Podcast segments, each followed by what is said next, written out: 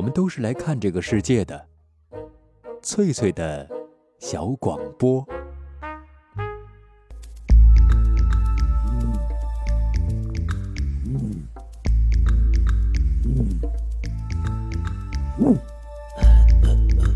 寻访华夏文明，感受自然美景，探索过去的足迹，唱响未来的星空。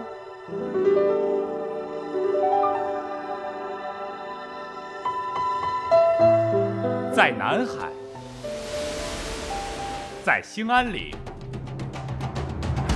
在富庶的苏州城，一瞬间跨越万水千山，神州任我行。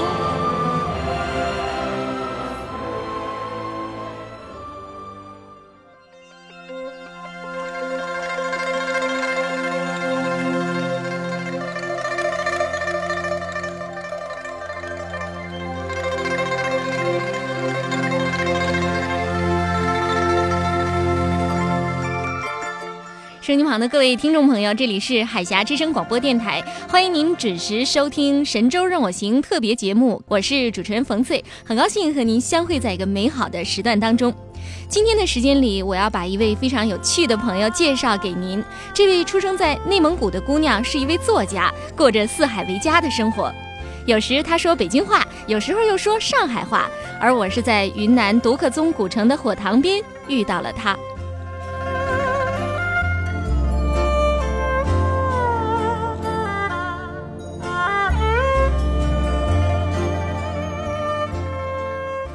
现在我们的导播已经把嘉宾海涛的电话接进了直播间哦，我们先来听一下海涛的声音。海涛你好，可以听到我吗？可以听到。嗯，你能用你喜欢的方式和声音旁的各位听众朋友做一个自我介绍吗？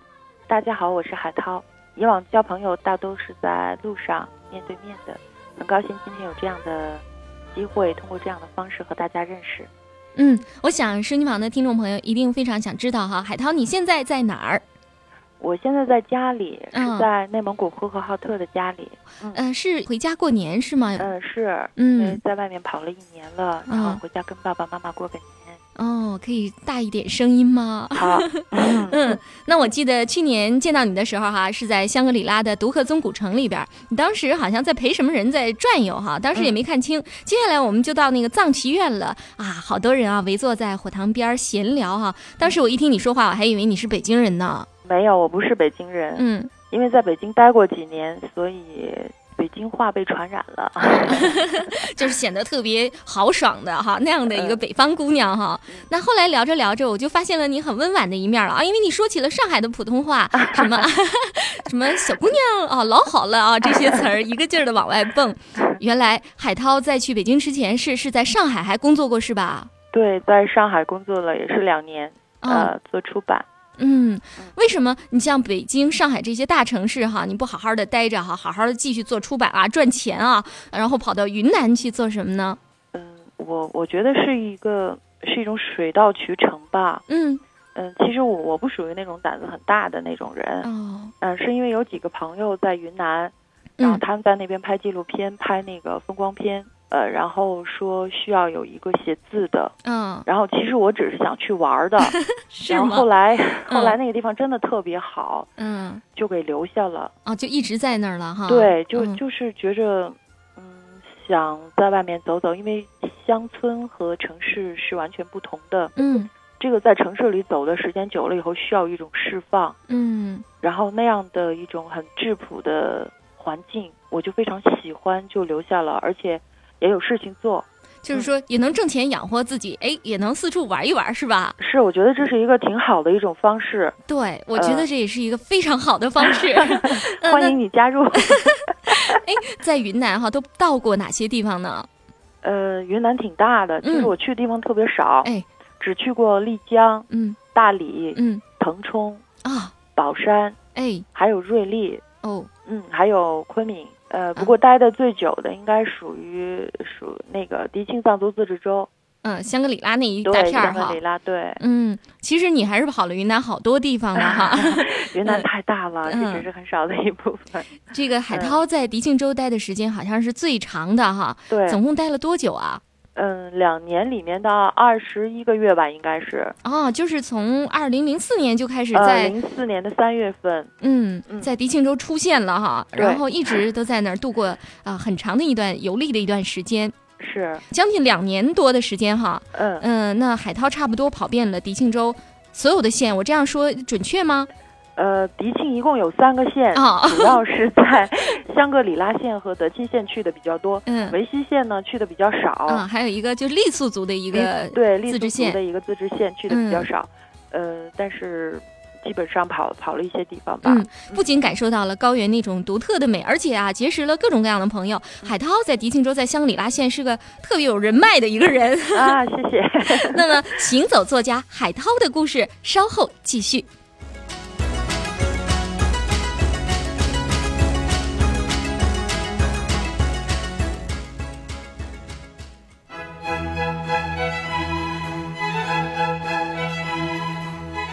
人生旅途峰回路转，点滴快乐来自平凡，海峡之声广播电台《神州任我行》节目，与您忠实相伴每一天。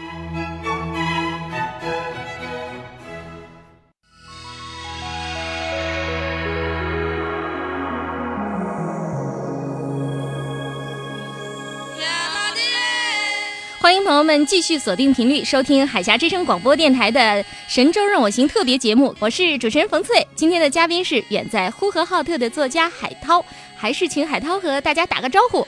大家好，我是海涛。嗯我特别想听海涛给我们讲一讲在迪庆州四处游逛的经历哈啊！我觉得你是个有就是有那种讲故事的天分的人哈，你捡有趣儿的哈，难忘的给我们说一说好吗？嗯，好吧，在迪庆呢待了两年左右的时间呢，我觉得太多了，非常嗯非常多，非常有哎意思的事情。首先呢，迪庆是一个非常好的地方，这个地方呢很具有颠覆性。哦，颠我觉得这个对，颠覆性，嗯颠覆性是什么呢？就是比如说我们一个从城里来的一个人，嗯他到了这片山水里，很容易就被感动了，很容易就把你在城市里所有的呃不快乐或者是一些繁复的一些思思绪全部忘掉了，嗯因为这里的山水、藏房、牧场、花海，哎呦，特别特别的美。牦牛在花海里散步，草坝子上有很简陋的小牛棚，嗯然后穿着各种艳丽衣服的藏族人，简直就像世外桃源一样，非常美。就是一些很浓烈的色彩哈，对、啊在我们眼前哈，大块的蓝，大块的红啊，大片儿的绿哈，对，嗯这种颜色如果在城市里出现，有可能你会觉得很不适应。对，嗯但是在那个地方，在那个草和蓝天之间，那边的天实在是瓦蓝瓦蓝的。你在比如说在江南，嗯呃，在在广州，你不可能看到那么蓝的天，那个蓝色就是让你觉得不真实的一一种蓝色，特别美。对，阳光也显得特别的耀眼明，亮哈，很嗯很亮，很嗯舒服。嗯然后迪庆有二十六个民族，我接触最多的是藏族。藏族有几个特点，哎，你说说，藏族呢，他是家里的老大就当家，不分男女。嗯，啊，女孩子也可以当家。嗯嗯。啊。然后这个女孩子她可以招一个上门女婿，嗯。然后就可以把家业继承下来。嗯。第二个呢，就是说，比如说他亡故的一些人、去世的一些人，他是用水葬和天葬的，哎。他很少用土葬是，是因为他有风俗在早先，嗯。呃，比如说生病亡故的或者是夭折的人，他采用火葬，啊反正就是跟我们特别不一样哈，对跟汉族人特别不一样，嗯。很少一样的。还有就是他吃的那个糌粑，就是用青稞面，呃，嗯。青稞磨成的面，然后放在一个布袋子里。比如说他出门，他就带上这一兜糌粑，他就可以到处充饥了，嗯。找一口山泉水吃糌粑就 OK，嗯。他可以过过活，嗯。他一点都不复杂。还有就是他非常好客，远来的客人是最最贵的。对，然后又哎唱啊又跳啊哈，对，他有很多非常美的舞蹈、音嗯乐，是一个就是具有那种艺术气质的一个民族哈，嗯是他的生活当中随时都充斥着这个艺术氛围和细嗯胞。比如说他在造房子的时候，他也会唱歌，唱冲墙歌啊、他在丰收的时候、收割的时候都会有歌舞。这是一个非常智慧的民族。嗯，呃，他们的生产和生活当中方方面面都有智慧的这个痕迹，非常非常的好。嗯，你是不是特别喜欢这个民族？然后结识了很多的藏族的朋友啊？啊，跟他们就是交往啊。啊，是，嗯。有有很多藏族的朋友，因为我们经常就比如说在乡下，嗯，在乡下遇到一户人家，哎，他比如说他不会很流利的汉汉语，啊，啊、基本上呢，比如说吃吃东西、吃饭、休息，嗯。呃，他会用汉语说，其他的他就只只会用藏语。嗯这样的话，你你你到了这样的一个地方，你真的不用去害怕，因为，呃，传说当中不是藏族他都很彪悍吗？嗯但是其实他真的非常友善，很友嗯善。嗯呃，你到他家里以后，你你比如说你累了，你你可以坐在他家的火塘边去烤火休息，呃，你跟他傻笑，嗯，就是笑一笑哈。哎他我觉得这个笑容是世界语言，他很容易就明白嗯你你是友善的，然后他就会把家里的酥油啊、糌粑，他给你打酥油茶。啊，咱妈拿出来给你吃，或者是给你做那个荞饼。嗯、藏族家里它有很多很很朴实的一些个工具，嗯比如说一个铁的一个像盘子一样，它是生铁铸铁做的，然后有一个手柄在边上，嗯，手柄啊，手柄就是一个呃嗯一个把儿，哎，哎，你就可以抓着那个把儿。比如说他们拿来一些荞面或者是呃青稞面嗯和成糊，然后就把这个就铁撑子，然后他们就放在火上，嗯，呃，把那个面糊放在上面，轻轻的一摊，是不是摊煎饼啊？有点像对对，啊就，像，荞麦饼但是它挺，厚的，嗯就像一个麦饼一样，他一会儿就给你做熟饭了。嗯哎，你你你就可以在他这里充饥，嗯，呃，然后再休息好了再去赶路，嗯嗯、非常好，就是生活非常简单哈，然后交往的方式也很简单哈。对，很质朴。嗯，然后就是没有那么多，呃，像在都市当中的一些城市上、形式上的一些东西哈，就是很直接的那种交流啊。对，完全没有，他很、嗯很简单，他觉着你你是友善的，他就会很很友善的对待你。你刚开始到这个云南迪庆的时候，就一下子就觉得挺适应的吗？嗯、我一开始有高原反应，哦，嗯，那是除了身体上的不适应，其他都很适应，无啊论是饮食还有生活都很好。对门对户哎。这歌声是山的呼唤，这歌声是水的轻吟，你话有嗰個拉個嚟陪我。走进这一方如梦似幻的山水，用心感受来自土地的声音，海峡之声广播电台神州任我行节目，感动源于真实。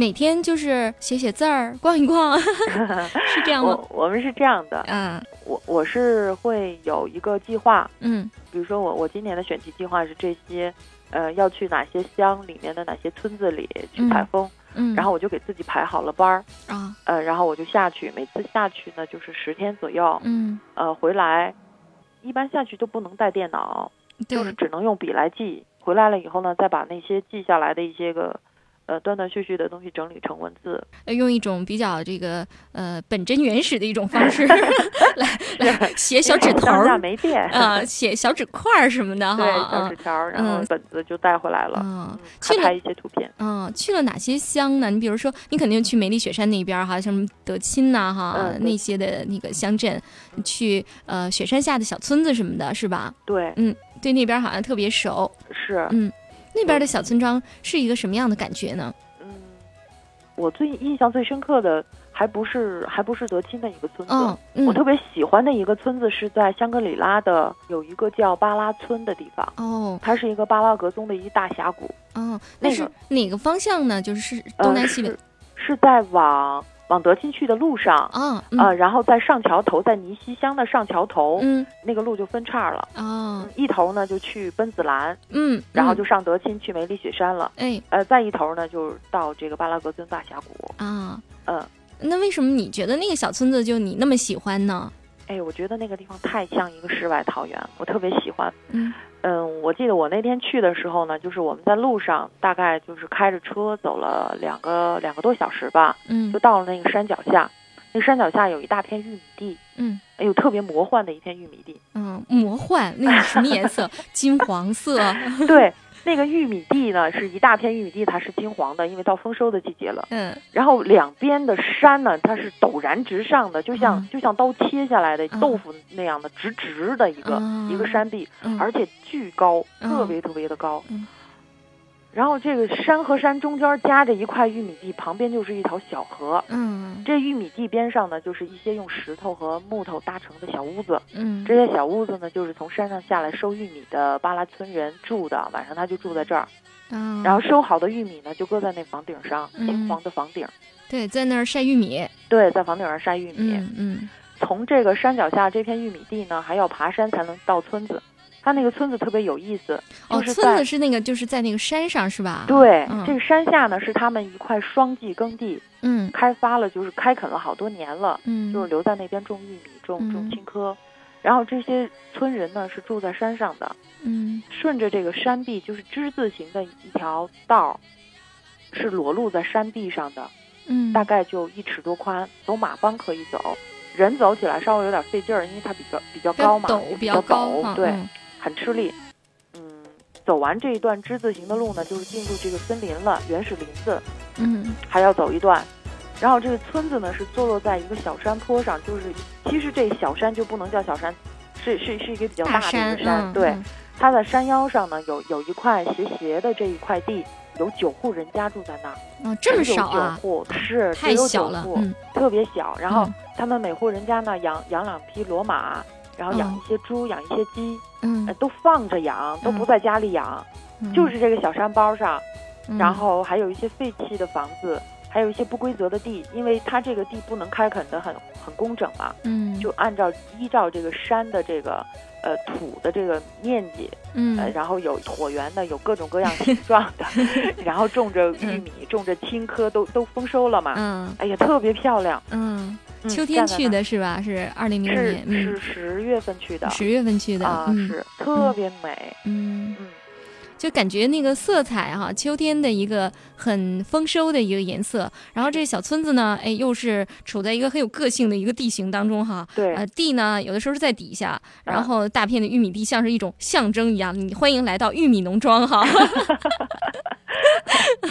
哎，然后就是上山了哈，上山以后，他们就用各种的图案啊，然后来构筑自己的这个家园哈。是然后小房子啊，哈，嗯一块一块的小小地呀、对然后小篱笆，对小篱笆呀，嗯关键是很漂亮它这村庄的里的人家的这数呢，好像也是具有暗示意义。别看我们是九户人家，但是九在中国的数字里边是最大的。嗯，那我们就是这个九户人家的一个大大地方 然后这这村子里还有很多传说，哦，嗯还流传着传说哈，对，就是有一切有一点那个神秘的一个感觉哈。是但是当地的传说是怎么讲的呢？是关于他们自己的从哪儿来的啊一些故事、民间故事。嗯他这个村子呢，就是有一个非常古老的一个传说，嗯呃，传说是格萨尔王的一个将军，啊嗯，他的一个将军呢，就是他厌倦了戎马生涯，嗯，然后带着九百九十九名他的兵俑，嗯。还有家眷，嗯。然后他呢就踏遍了康巴的山山水水，找一块地方，嗯。他想安顿下来，他不嗯想再征战了。嗯。然后他就找啊找，就是经过神仙点化吧，嗯。然后他找到了这个小小山小山包，嗯。哎，就驻扎下来了，一嗯，直就生活到现在。你不觉得这个故事就是在现代的这个生活当中也有那种暗示的意义吗？就像是啊，一个什么呃，在这个职场当中打拼的一个呃这个特别成成功的一个人啊，或者是在这个都市的世俗生活中哈，然后有有一个征战的这样的一个人，然后去寻找他梦中的家园的这么的一种意味，会有这种契合的一种感觉。是，嗯我觉得特别像那武林高手啊，啊，他就大道无形了嘛，然后就隐居起来了哎，对，隐居起来了，嗯，呃，过田园生活。嗯那你觉得村民们长得像这个将军的后代吗？都很高大英武，是那种感觉吗？哎，我觉得他们脚力特别的好，嗯，而且就像爬山的那个体能还有嗯动作特别敏捷，是吗就？像猴子一样。啊，这个村子里的人特别奇怪啊，嗯他们很少有外面来的媳妇儿嫁进来啊，基本上都是本村通婚。哦，是这样的嗯啊，，但是他们的质量特别好，哎，这边的孩子可漂亮了，是尤其是康巴小伙子特棒。怎么有这么好的一个地方啊？下次你来带你去吧。嗯，好的，这个地方我也很喜欢哦。嗯，那你去了以后，他们是怎么招待你的呀？他们是怎么看你这个外来的姑娘的呀？我觉得他们好像很见多识广的。哦，其实那个村子呀，很少有外人去。嗯。嗯。我当时我是跟着一个朋友，那个朋友他是他的家乡就在巴拉村，嗯。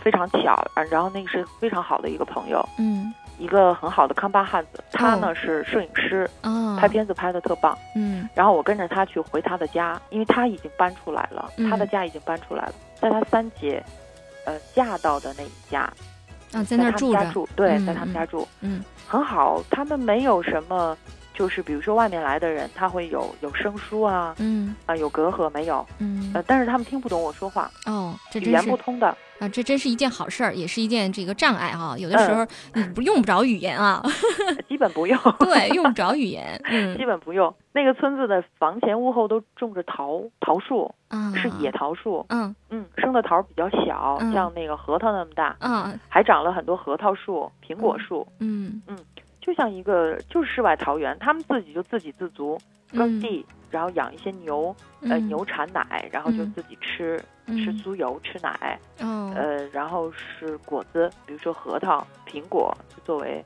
水果、坚果。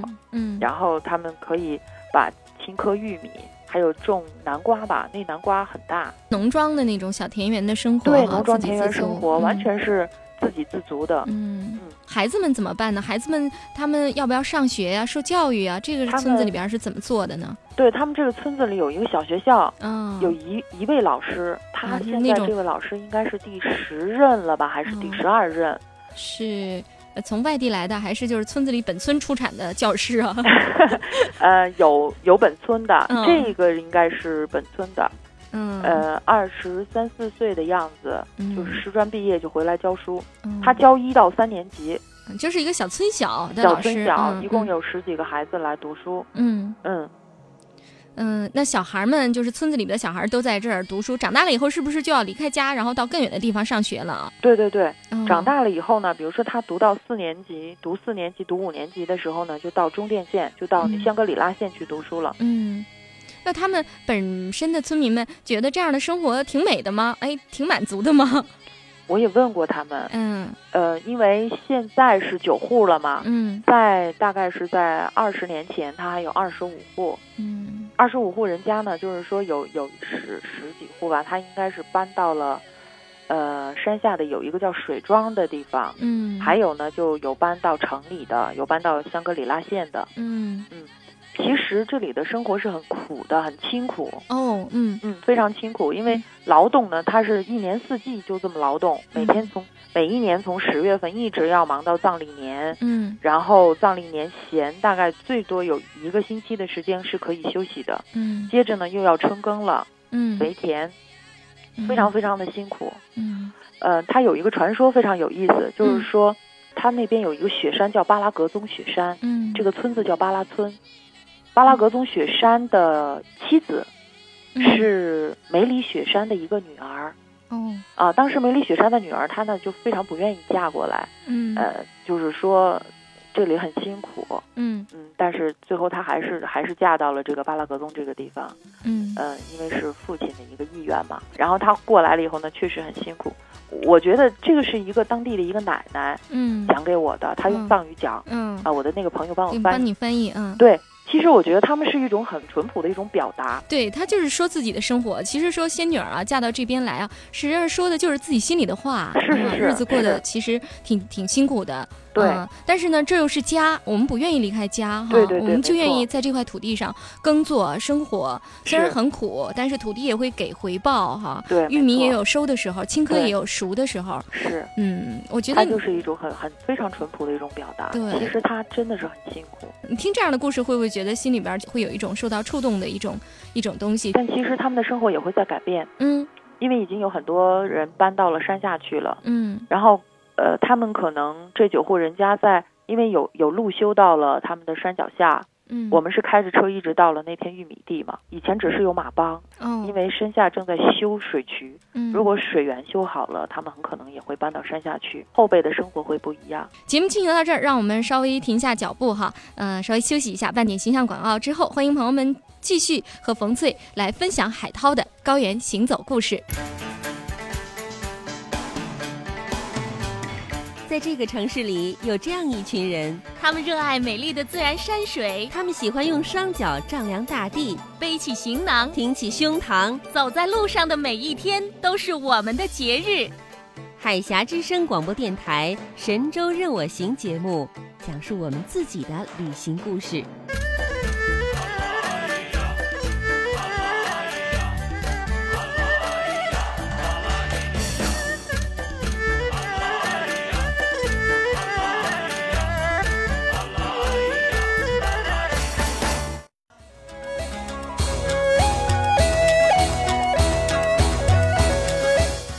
收音旁的各位听众朋友，这里是海峡之声广播电台正在播出的《神州任我行》特别节目，我是主持人冯翠。接下来我们要继续分享行走作家海涛的高原故事。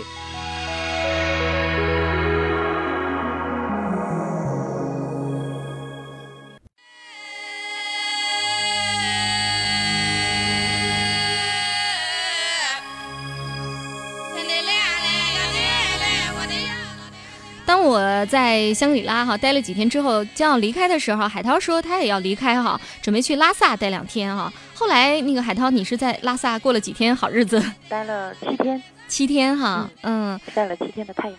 啊，我当时记得你说就是要拍一张是布达拉宫的照片送给爸爸做礼物哈。是，嗯，后来拍了吗？嗯，拍到了。啊，我在那儿拍了两个小时。哦，拍什么？很不错一张。哦，就是想要拍一张最好的是吗？对对对。嗯，你的父母哈是现在是在内蒙的呼和浩特市是吧？是他们是怎么看待你这种游走的生活哈？就是四处呃走一走、看一看、写一写的这样的日子呢？其实我觉得我的父母亲呢，他们他们都是一种很本分的，因为我爸爸妈妈都是军人出身。嗯他们对我的这种生活呢是保持沉默，也不鼓励，也不反对。呃，让你自己拿主意哈，但是绝不是就是说鼓励你说你应该去这儿去那儿的哈。对对对，但我知道啊，嗯这种感觉很复杂的，因嗯为做父母亲的嘛。其实他们看着我这些年在外面走，从嗯都市嗯走到了田野，一天天的成长。嗯，其实我觉得他们心里更多的是心疼，儿行千里母担忧一样的，所有的父母都一样的。嗯，就是希望你走得远，但是呢又惦记，是是是，嗯，就是又想你哈。对他希望你有成绩，哎，有成就，但是他希望你能日子过得好，嗯。嗯，过得安逸。前两天我上了一下你的博客哈，我发现你是一天也没闲着哈，去这儿去那儿的哈，而且参加了一个汇聚了各路人马的高原采风团啊，嗯去了什么像杨拉、红坡、慈中哈，啊，这都是一些什么地方啊？杨拉是迪庆最北部的一个乡，嗯是泉州最晚通公路的一个地方，嗯气候变化非常大。从澜沧江边的干热河谷，一直到海拔四千多米的高原牧场，嗯它都有。嗯嗯，非常漂亮。嗯，红坡呢是自己的一个根据地，嗯因为我很喜欢那个地方，是德钦县云岭乡的一个小村子，嗯，像红坡是因为那儿红的坡村呃土壤是红色的吗？所以有这么个名字，还是就是音译啊什么的？啊，好像是音译，它嗯不是红山啊，红色嗯红土土。它是在一个山坳里面，也是在离澜沧江不远的一个地方，气候非常好。呃，我喜欢那儿是因为有一座古老的寺院叫红坡寺，嗯，是个藏族的藏传佛教的寺对，院藏。传佛教的一个寺院，嗯非常漂亮。嗯，那慈中呢？慈中是在哪儿？泗中是雁门的雁门乡的一个，也是一个村子，是一个很有特点的一个地方。在那儿呢，有一百多年前造的一个老的教堂哦啊，他那儿有很多人在信仰天主教。哦嗯，前不久我们在那儿过的平安夜，圣诞前夜是吧？对，平安夜，哦圣诞夜也是在那儿过的。哦他那儿有法国传教士吧，是在一百年前带来的一个葡萄种、葡萄秧吧。嗯现在慈中村他是在发展副业吧，嗯，他做葡萄酒，老乡家自己土酿的土法葡萄酒，也是法国人的一种技术流传下来的，嗯非常好喝。哦，嗯，肯定没少喝，听这个 听这个口气哈，这个喝酒的事儿一会儿再拷问你哈。哎，你们为什么就是说选了这么几个小村子呢？想要去看一看，比如说杨拉它美，它是一个什么样的美？红坡呢？啊，你说你是喜欢这个寺院，那是不是它的自然风景也有它的特色？还有词中，我好像感觉到你们对这个人文的东西更是有兴趣一些。呃，是，嗯，这次其实很很巧的，就是把这三个地方串在一起了。嗯，我们这次一行是十一个人，嗯，呃，是就是北京的就中央一些媒体，嗯，然后去采民歌啊啊，采民歌，然后嗯杨拉、红坡、词中都有非常有代表性的一些民歌高手吧，一嗯些弦子高手，嗯嗯，都是一些藏族的一些歌是吧？对，嗯藏歌、嗯。山歌。我在那个香格里拉吧，我也是录到了一点儿像什么快板弦子啊、弦子什么的哈，嗯但是那个是香格里拉现成的那种的风格，你来听一听哈，跟你嗯在那个呃杨拉红坡词中听到的是不是一样哈？能给就是这个歌的名字告诉我们吗？你是叫卓玛是吧？歌名是弦子曲，弦子曲啊哈，这是这个就是弦胡是吧？这弦胡这个是我们就是藏族最常见的一种乐器吗？这个主要就是在咱们云南的德钦、西藏的芒康，还有四川四川的甘孜、巴塘一带，哦，啊，只有这个地方才有这个悬壶。弦胡它是几根弦儿哈？两根儿哈。哦，然后那个就是音箱呢，是木头做的吗？皮实应该是那个用马皮，对的哈。对，边跳边拉边唱，哦，这是啊。是那个藏族跳锅庄用的吗？他们你们叫锅庄吗？弦子叫弦子，哦，就是弦子，哦，那个刚才你录的那个嗯是慢板，慢板现在叫他跳一个快快板哈，，好好好。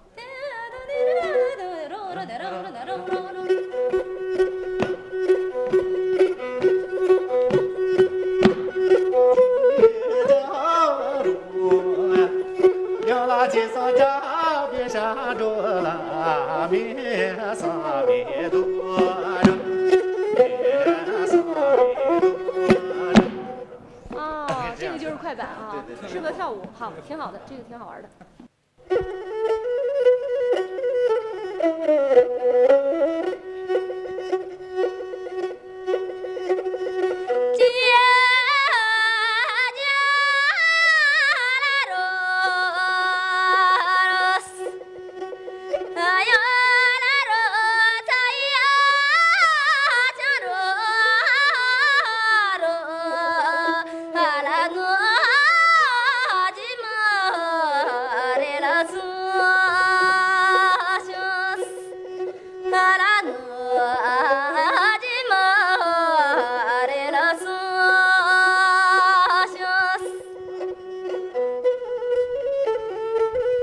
前面我们听到的一个是快板弦子哈，能跳舞的那种，这个呢是就是弹唱哈，用弦子来伴奏。你觉得和你在呃那几个村子里边听到的感觉是一样的吗？你来给呃鉴别一下儿。你刚才播的这个是非常有代表性的，嗯呃，就是基本上所有在德钦的这这几个村子里都能听到的。哦，呃，嗯但是但是我们当时就因为时间比较充裕嘛，嗯嗯，找了很多曲调嗯啊，它非常华丽的有一些曲调，还有比你这快板还快的，嗯，有很悠扬的，就是一嗓子唱出去好长时间，就是嗯。回荡在山谷中的那嗯那样的一些嗯很悠扬的一些嗯。那个长调，嗯。非常好。我们当时找到了一个弦子高手，哦嗯，据说他年轻的时候，因为他现在已经五十六十岁左右了嘛，嗯。在他年轻的时候，他们曾经有几个就十里八乡的来比弦子哈、嗯，他一直就是围着这个篝火，他们有一大帮人在在在跳，武林高手跳三天啊，三夜在 PK 哈。PK，三天三夜啊，就嗯除了吃饭。那个休息的时候，然后就一直跳，就是他能跳到最久最久，就是时间最长，嗯就，这么一个人，跳那的特别棒，非常流畅的动作。那现在还是跳的这么好吗？他现在就是已经有五六十岁了，是吧？是啊，他还那么好，但是哦可能没有那么好的体力，就是说。那肯定是就是录了好多的歌啊，又看了好多的舞啊，然后看了好多的就是那种绚丽的服装啊，帅哥小伙子，还有那美丽的姑娘哈，映红了篝火，映红了他们脸哈。那种特别棒？那除了就是说你听到了这些东西，看到了这些东西，你觉得你个人特别的收获是什么呢？我其实作为我自己啊，嗯我看这些是一方面，我更多的是看，就是看藏人们怎么看我们，哦还有看我们身边的朋友怎么看藏人。啊，成了一个比较的一个中间的这样的一个媒介了哈，来比较大家。站在室外看，嗯，对，站在视他们的视野之外哈。对那你觉得藏族人是怎么看这些朋友们的呢？藏族人，比如说有一个例子啊，嗯我们在扬拉的时候有一个就是这弦子高手，我们叫他舅舅，嗯，嗯，因为大家都这么叫，我们先先把他认下当舅舅。对嗯，而且认得很铁。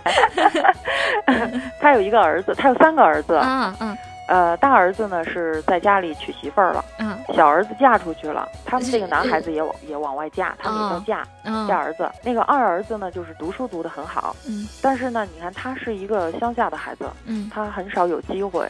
于是他见到我们这些外面来的人呢，他就非常的热情，嗯，他很希望啊，嗯就是有这样的一些个媒介，嗯有这样的一些机会，他能够到外面去工作。嗯嗯他对外面的生活是很渴望的，嗯他对外面的一切都是非常有兴趣的。嗯嗯这就是年轻的一代对外面的一些个理解。嗯，我觉得是一个，也也也是一种担忧吧，也也是一种，也是一个好现象。也是一种理解哈，我们也能理解解哈。对嗯，老人们怎么看我们呢？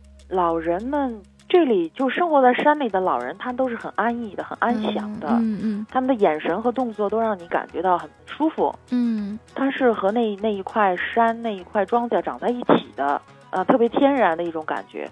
他很很大气，或者是很舒服的，他会招你到他家里去做客，呃，把家里很多好吃的拿来给你吃。嗯呃你走的时候，他也会。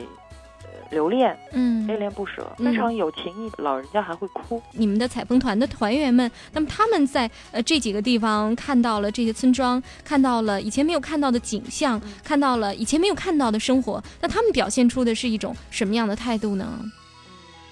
第一瞬间就是先飞了，先嗯颠就覆了，嗯先颠覆了。嗯他就觉得，因为这个和城市、和地铁、和高楼大厦是完全不一样的一个世界，完全就被自然给颠覆了。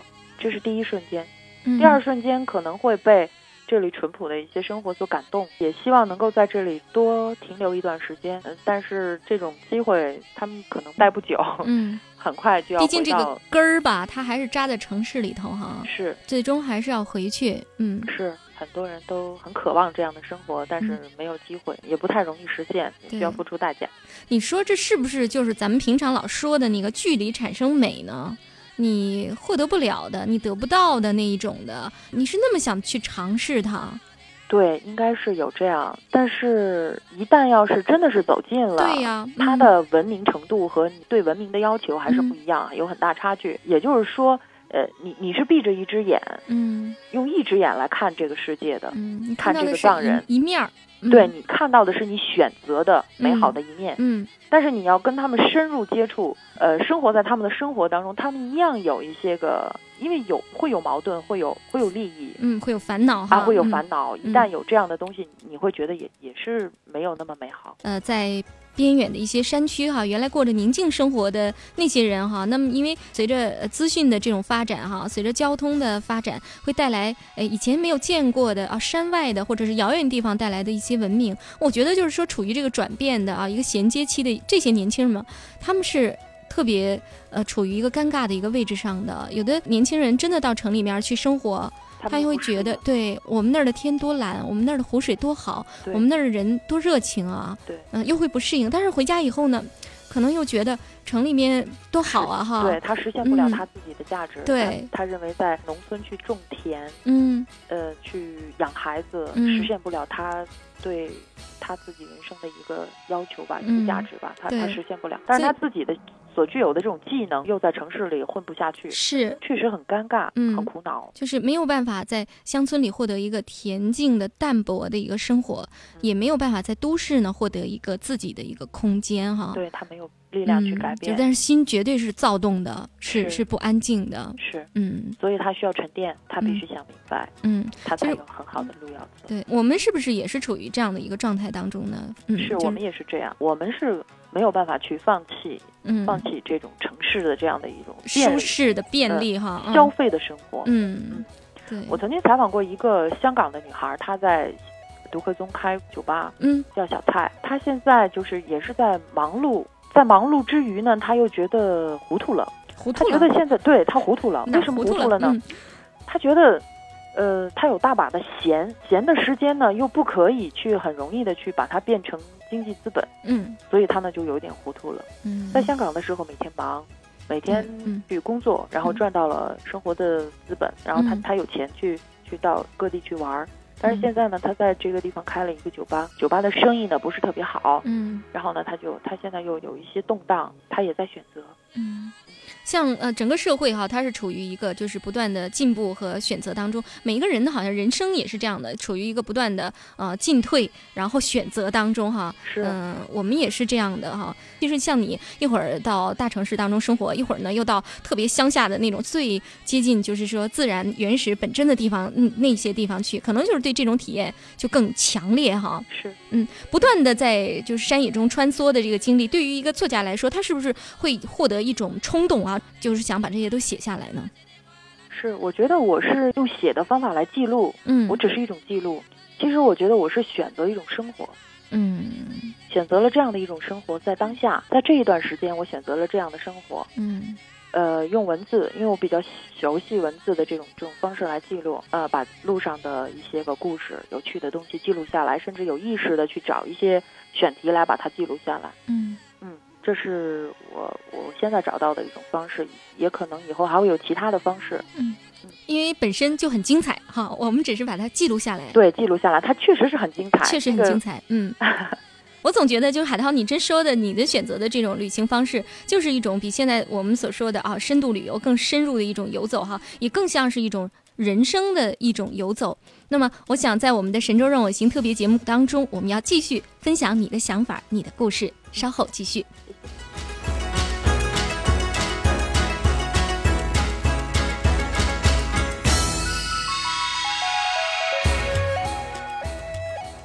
小小摇滚哟，小小林来。每当我听到这首山歌，就会想起湖南的一个小镇。清清的河水，蓝色的土布，土家妹子嘹亮的歌喉，他们有着不一样的生活。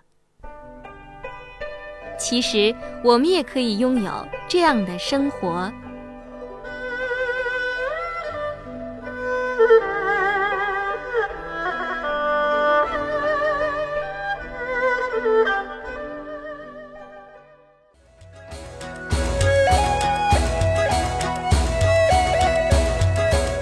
欢迎收音机旁的各位朋友继续锁定频率来收听海峡之声广播电台《神州让我行》的特别节目。海涛，你还会再去香格里拉吗？会。嗯，你准备还要在那儿游走多久呢？这个时间呢，我我没有定。嗯。呃，我结束了这样的一种感觉吧，就是以后可能会选择其他的地方，或者是选择城市，或者是选择另外的地方去走。嗯。你说你在香格里拉，你像三个县基本上都跑到了，但是呢，还有一些地方应该是也没有涉足过哈，是不是？就是说你会给自己定一个表标哈，然后做一个计划哈，我再去哪些地方？嗯，我是想在今年或者是明年把康区走遍了。嗯嗯，这是比较大的一个地方，但是要在两年之内把康区走遍，也不是一件容易的事情。嗯，努力吧。嗯，我一直就是很想问你一个问题哈，是因为刚好我们会写字，我们会记录哈，是作家的这种职业感哈，让我们觉得在一个时代变迁的时候，我们应该不停的走，不停的写，还是你本身？我觉得你出生在内蒙哈，是不是有这个游牧 性格哈？对，嗯，这是怎么一回事呢？嗯，游牧，我觉得你说的挺对的。嗯。我觉得在大自然当中，就是走来走去，就是放牧城市，放牧山村，然后放牧自己，主要就是想找到自己想要的生活。嗯，我知道你在香格里拉哈，有的时候在那种热闹的场合当中，反而会觉得心里边会有一种就是孤单的一种感觉哈，就有的时候会落泪哈。那是不是也会觉得嗯，这样过挺苦的？嗯，就是也会有那个小菜的那种感觉，就是忽然一下子有一点茫然。其实苦。我觉得倒不是苦，是一种感动。很多时候落泪是一种感动。哦，是一一种感动，是不是因为心里边委屈哈，因为没人欺负你。哎，我真是这种感觉，我觉得当地人特别特别好。嗯，就是走在山里路上，很多时候就会掉眼泪，就不嗯不自觉的就独自就掉眼泪。嗯这种感觉其实是一种享受啊，回归是一种表达，嗯很自然。嗯有时候说不清为什么会哭了，但是嗯。哭了以后呢，是很幸福、很舒服的。嗯。我不知道你有没有这种感觉？嗯，我我应该也有这种，就是说有过这种体验，感情酝酿到那个时候，或者是你被周围的这些山的那种美景啊啊人的那种质朴啊，嗯。你觉得嗯，我可以把我的感情就是说往外泛滥一下哈，我我可以哭，对，嗯你可以肆无我忌惮允许我自己哭，是嗯允许，因为你面前就是大自然，在大自然面前，人就是一粒尘埃一样渺小，有什么不可以的呢？是啊，没什么了不起的。嗯，这个是不是我们不断前行的动力呢？我们可以把它当做一种动力吗？呃，也可以吧，或嗯者是想找到的东西还没有完全找找到，或者是想清楚，是一种寻觅吧，对自己的一种探索，嗯是一种冒险，嗯或者 寻找寻找，嗯把自己找回来。好的，谢谢海涛和我们分享了他二零零五年的行走故事。那希望新的一年哈也能够再次见到充满了热情、坚持还有幽默感的海涛。嗯、也希望你能和收音旁的各位听众朋友再次分享你的故事。好，谢谢，愿每个路上的朋友都能找到心灵的家园。谢谢，我也替这个路上的朋友们谢谢你。那今天的《神州让我行》节目到这儿就要结束了，谢谢收音旁的各位听众朋友一路相伴，我是主持人冯翠。在节目的最后呢，我要祝大家旅途愉快，节日愉快。那我们一起来听一首许巍的《我思念的城市》。我不知道为什么哈，就忽然看到了这首歌，我觉得呃，不管是城市也好，乡村也好，我们都有对美好的一种东西的追寻和思念。这首歌送给大家，愿朋友们在路上不寂寞。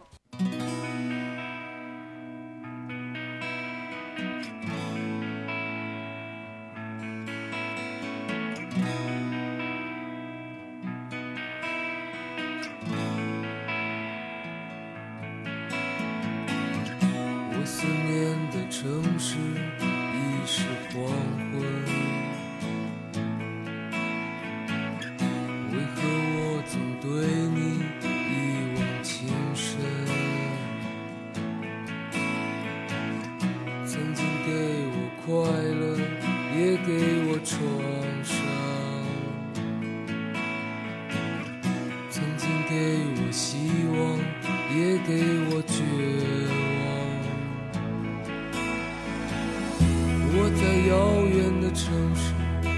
陌生